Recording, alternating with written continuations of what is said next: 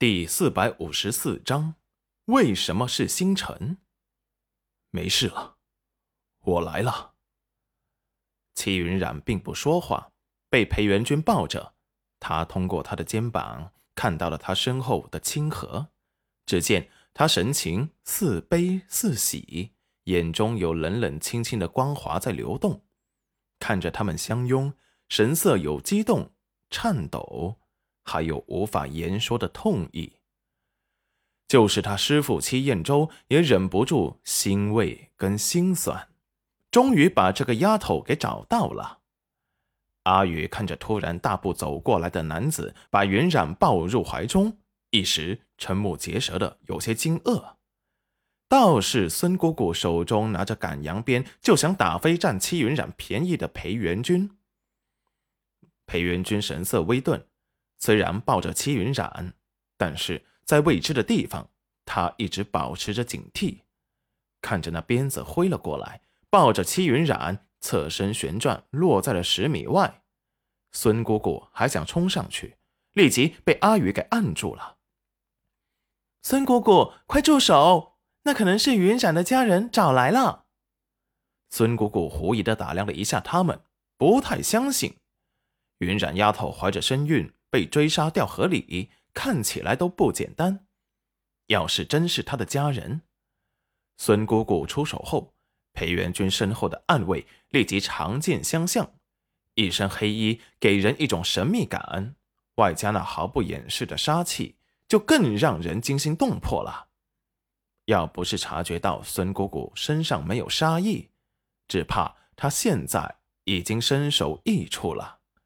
听到响动声，齐云染立即把裴元君给推开，看着暗卫们把剑指向了孙姑姑，立即说道：“住手！”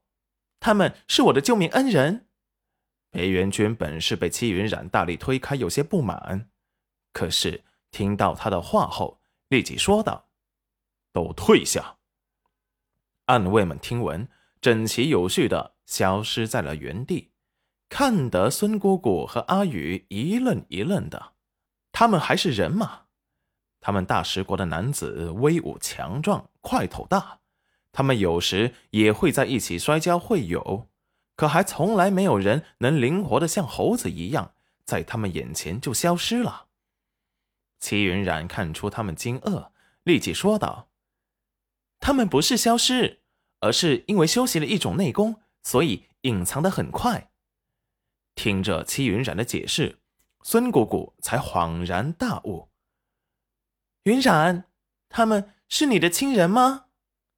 阿宇问得有些小心翼翼，总感觉这些拿着剑的黑衣人不是好惹的。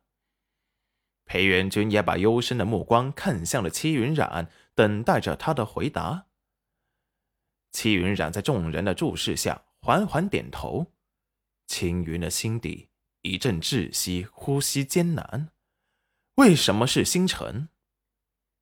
是洛河和文罗其中一个，他都可以接受。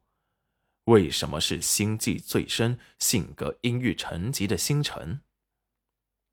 孙姑姑立即不好意思的说道：“云染姑娘和你的家人们不要介意啊，我刚才以为他是欺负云染姑娘的坏人。”裴元贞冷漠的扫过他手上的赶羊鞭，眼神看向了一边，没有说话，害得孙姑姑更加尴尬了，恨不得把手中的鞭子。扔出去，孙姑姑不必太在意了。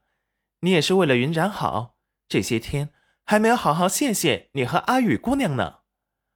阿雨立即摆手说道：“没有的事，不过是举手之劳。”说完，打量了一下裴元君，只见这人生的是龙章凤姿，看起来身材修长高大，性格有些冰冷的不近人情。比起大食国的男子要瘦弱很多，虽然看起来没有大食国男子强壮，但那一身威严肃杀的气势，却让谁都不敢小瞧了去。他有些替戚云染担忧，有这么强势的家人，不知道他会不会受欺负。